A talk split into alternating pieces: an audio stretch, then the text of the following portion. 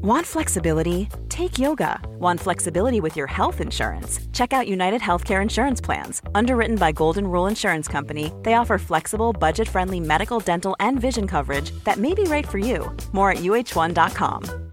Quality sleep is essential. That's why the Sleep Number Smart Bed is designed for your ever evolving sleep needs. Need a bed that's firmer or softer on either side? Helps you sleep at a comfortable temperature? Sleep Number Smart Beds let you individualize your comfort so you sleep better together. JD Power ranks Sleep Number number 1 in customer satisfaction with mattresses purchased in-store. And now save 40% on the Sleep Number limited edition Smart Bed for a limited time. For JD Power 2023 award information, visit jdpower.com/awards. Only at Sleep Number stores or sleepnumber.com.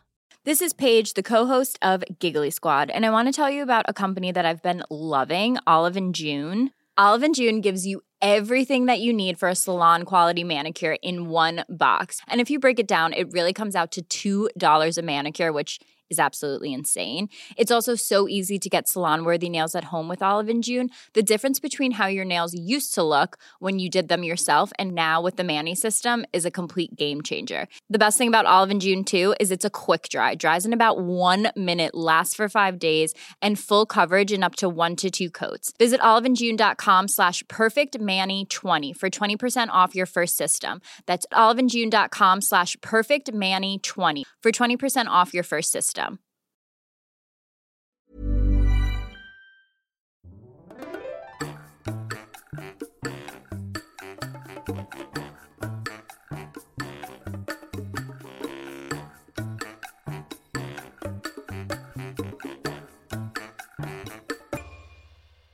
Hola, ¿qué tal? Esto es Dos con Todo. Yo soy Ana. Y yo soy David. El día de hoy tenemos un episodio muy especial, ya que vamos a hablar de un tema de actualidad, al momento que grabamos este podcast, sobre la fiesta mexicana de independencia. Sí, vamos a empezar hablando un poco sobre la historia. Después de 300 años de ocupación española, los indígenas vivían en terribles condiciones y también los hijos de españoles que nacían aquí en las Américas tenían muchas restricciones comparados con los españoles que nacían en España. No podían tener muy buenos trabajos ni heredar ciertas cosas, entonces esto generó un descontento general de la población no española o no 100% española en México. Y además de esto, durante esa época surgieron ideas liberales y en España sucedió la invasión napoleónica. Todo esto junto generó un ambiente perfecto para que comenzaran las conspiraciones para deshacerse del gobierno de España. Eso es interesante porque eso nos dice que la independencia de México no fue 100% buscada por eh, los, los antiguos mexicanos, sino por los españoles que estaban fuera de España y ellos buscaban tener beneficios iguales o mejores que los propios españoles que radicaban en España. Entonces es interesante porque celebramos una independencia de España creada por propios españoles. Sí. Y bueno, aunque originalmente el golpe de Estado estaba planeado para el primero de octubre, los descubrieron. Y bueno, en esta rebelión había gente de todos los niveles y de diferentes importancias militares, etcétera. Entonces, por eso ellos se dieron cuenta de que el gobierno los había descubierto. Y por eso, la madrugada del 16 de septiembre de 1810, el cura Hidalgo convocó al pueblo mexicano para tomar las armas y luchar por la independencia. Y la guerra terminó hasta el 27 de septiembre de 1821, 11 años después. Esto también es muy interesante porque celebramos el 15 de septiembre, la noche del 15 de septiembre, el inicio de la independencia. Es extraño, si tú lo piensas, porque no celebramos cuando terminó la guerra de independencia. 11 años pasaron para que pudiera culminar. Entonces es extraño que festejemos el día que inicia la guerra y no el día que finaliza la guerra. Para mí eso sería un poco más lógico, pero bueno, aún así celebramos con mucho gusto. Sí, es una fiesta muy importante para la mayoría de los mexicanos. Y otro dato interesante es que en ese mismo año, en 1810, em, se emitió un decreto que abolía la esclavitud en México. Eso fue 52 años antes de que sucediera en Estados Unidos. Claro, eso es muy interesante. Y esto como parte de todas las cosas que buscaban los españoles y con todas estas ideas que venían de Europa de libertad, eh, fraternidad, justicia, ellos decidieron que la Nueva España, como le llamaban a México, debía ser una nación libre de esclavos también. Es un poco contradictorio porque sabíamos que muchas de las familias españoles adineradas tenían muchos esclavos en México, no solo eh, los antiguos mexicanos indígenas de la región, sino traían también esclavos de otras regiones del mundo, de África, de algunas partes de Europa que España había colonizado. Entonces es un poco extraño, pero es interesante que esas ideas permearon hasta la Nueva España y que fueron bastantes años antes que lo que Estados Unidos buscó hacer. Y bueno, tenemos el problema de la fecha, ¿no? ¿Cuándo se celebra? ¿El 15 o el 16? Bueno, pues en la actualidad se celebra el 15 de septiembre, pero los historiadores coinciden en que el cura Hidalgo realizó el grito de Dolores en las primeras horas del 16 de septiembre de 1810. Entonces, ¿por qué cambiamos al 15 de septiembre? Se dice que Porfirio Díaz, uno de los presidentes más famosos y contradictorios porque hizo cosas muy buenas para el país en términos de arte y de arquitectura, pero también fue un dictador, cambió la fecha del 16 al 15 porque su cumpleaños era el 15 de septiembre. Entonces la gente piensa que lo quiso cambiar para que coincidiera con su fiesta de cumpleaños. Pero también otros historiadores dicen que en realidad Antonio López de Santana, de quien hablamos hace un, episodio, el presidente que vendió gran parte de México a Estados Unidos, quiso cambiar la fecha al 15 de septiembre porque no quería despertarse temprano el 16 de septiembre. Eso es muy gracioso. ¿Y a qué te refieres con el grito de Dolores? Bueno, este grito de Dolores no es que alguien gritó porque le dolía algo. El cura Hidalgo eh, esto es porque es una ciudad que se llama Dolores Hidalgo, ahora en referencia a Miguel Hidalgo, em, en donde se realizó este grito. Miguel Hidalgo en las primeras horas del 16 de septiembre, se cree quizá entre la 1 y las 2 de la mañana, tocó la campana de la iglesia en Dolores. Entonces la gente estaba acostumbrada a cuando tocaban la campana de la iglesia, pues ir a misa o ir a las llamadas del pueblo. Y fue extraño porque no era una hora habitual, pero la gente aún así acudió a, en la explanada de la iglesia de Dolores y el cura Hidalgo dio un discurso sobre el cual hablaba que tenía que hacer una independencia en México. Entonces, con este discurso, con este grito de Dolores, se inició oficialmente la independencia. Y ahora tenemos dos celebraciones en la actualidad. Una es a las 11 pm, el 15, que es cuando damos el grito. El presidente de la República sale en el Palacio Nacional, dice algunas palabras y dice vivan los héroes de la independencia y todos responden viva y al final viva México y ondea la bandera y toca la campana, por supuesto. Y después, el día después, el 16 de septiembre a las 11 de la mañana, hay un desfile militar con aviones y tanques, etc. Entonces hay dos celebraciones, pero diría que la más importante para los mexicanos es la noche del 15. Es correcto. Y bueno, ¿cómo celebramos actualmente después de este pequeño breviario cultural del pasado? Lo primero, como decíamos, es el grito.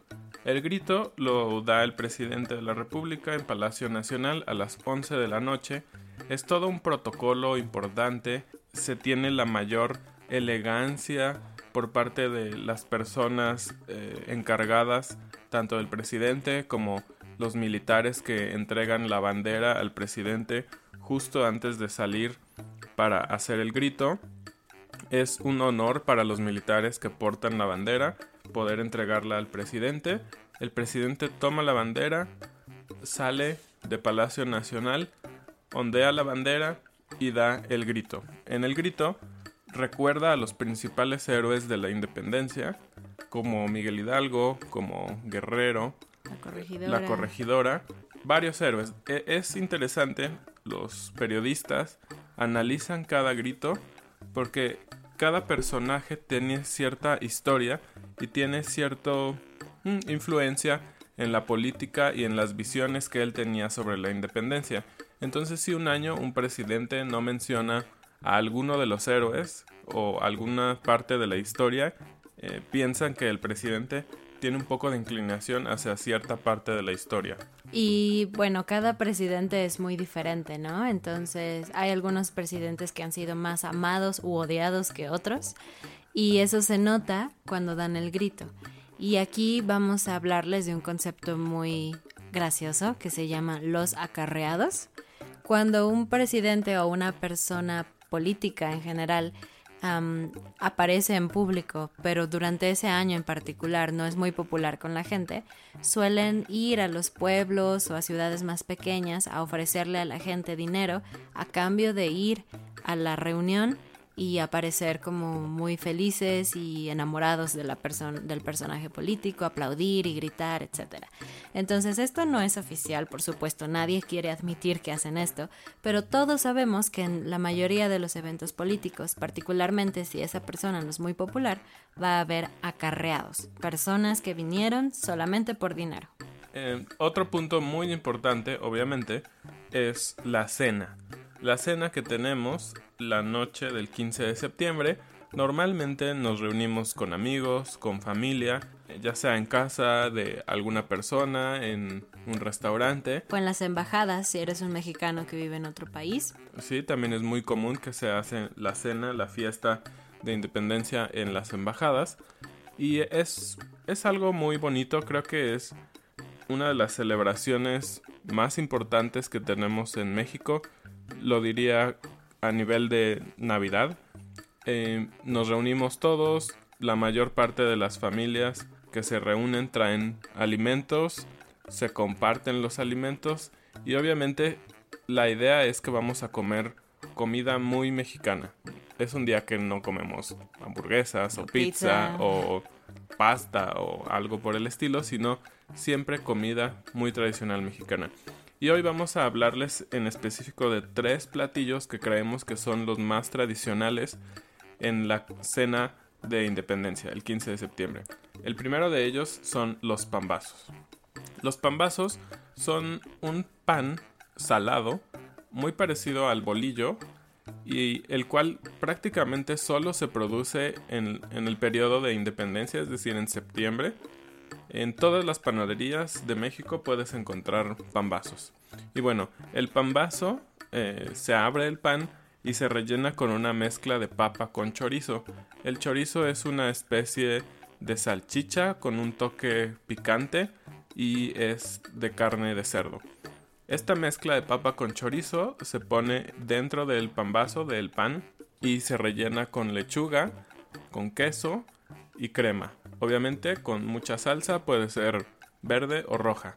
Y el pan Sumerge. se sumerge en una salsa de diversos chiles, pero específicamente es un chile guajillo, un chile rojo con un olor bastante fuerte cuando este es frito.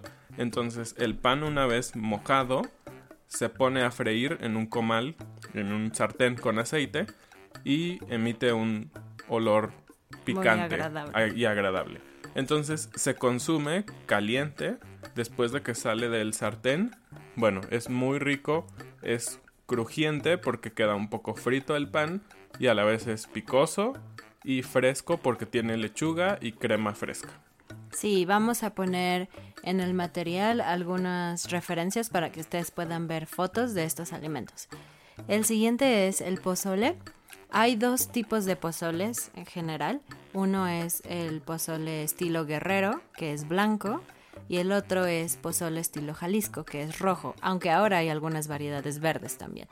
Y el pozole es prácticamente como un caldo de pollo que tiene granos de maíz dentro y también tiene pollo o cerdo o una mezcla de ambas carnes y lleva varios condimentos como orégano, también chile en polvo, lechuga, y cebolla, rábano, otras cosas. Y se acompaña comiendo tostadas. Pero algo interesante sobre el pozole es que en la antigüedad el pozole era una comida especial que se le daba a los guerreros indígenas cuando tenían que salir a una batalla importante. El origen es bastante horrible porque en vez de pollo o cerdo, el pozole tenía carne humana. Al menos, al menos eso es lo que se dice. Wow. Sí, y cuando los españoles llegaron, por supuesto, estaban muy asustados y empezaron a cambiar esa tradición poco a poco hasta que cambió a comer pozole con pollo o con cerdo.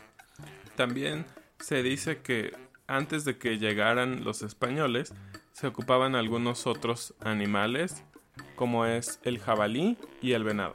Otra de las comidas eh, muy tradicionales el 16, el 15 de septiembre por la noche eh, son las tostadas. Las tostadas son una tortilla prácticamente de maíz que está frita y u horneada. U horneada y que es dura. Como la como los tacos en Taco Bell que son duros, así pero extendida, es un círculo. Así es, es un círculo extendido. Sobre él ponemos una base de frijoles, después una proteína normalmente que puede ser tinga de pollo, que es un es pollo deshebrado con cebolla y salsa de jitomate, lechuga, queso y crema. Obviamente también con salsa encima. Otra de las posibles eh, proteínas que ponemos puede ser picadillo, que es carne de res molida con algunas verduras como papa y zanahoria y en una salsa de jitomate también. O pata, que a mí en lo particular me parece muy desagradable, pero es el cartílago que hay en las patas de las vacas. Entonces es como gelatinoso y se, se cocina y se sirve dentro, encima de las tostadas. Sí, es, es un poco extraña la consistencia al morderlo, también tenemos varios juegos que podemos jugar, por ejemplo la lotería. De hecho vamos a incluir un video de nosotros jugando lotería con nuestros amigos para la celebración si ustedes quieren ver cómo se juega. Y bueno, el último punto que queremos compartir con ustedes es la música. la música vernácula mexicana es mariachi, todos han escuchado sobre el mariachi y se está perdiendo un poco porque en las ciudades grandes, por ejemplo en Ciudad de México, la gente generalmente no escucha esta música todos los días en su casa.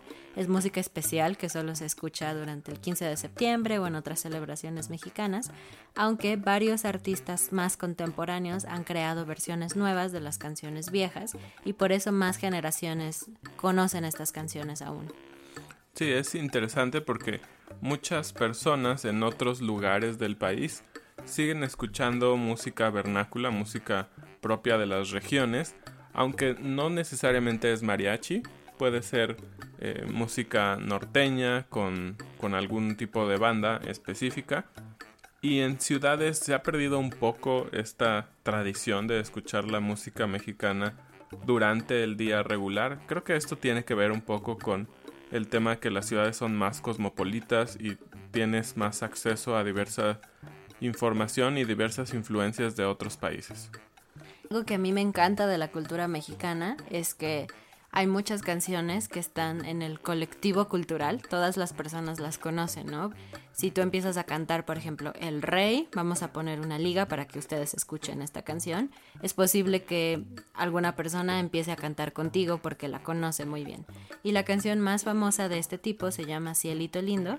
Seguramente si ustedes han visto eh, partidos del Mundial donde juega México o las Olimpiadas mientras un mexicano está compitiendo, pueden escuchar que, que toda la gente mexicana empieza a cantar esta canción y mm, bueno, es como el segundo himno nacional, no oficial, porque todo el mundo lo conoce, todo el mundo lo canta.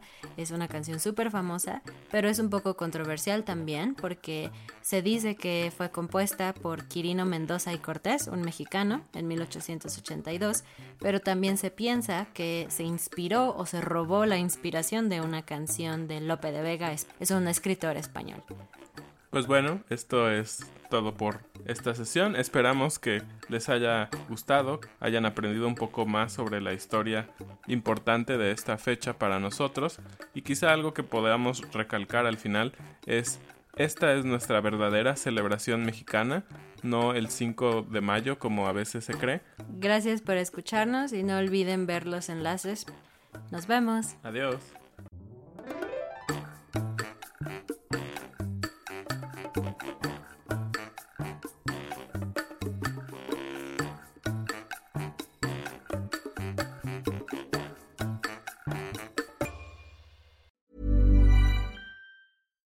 Here's a cool fact a crocodile can't stick out its tongue.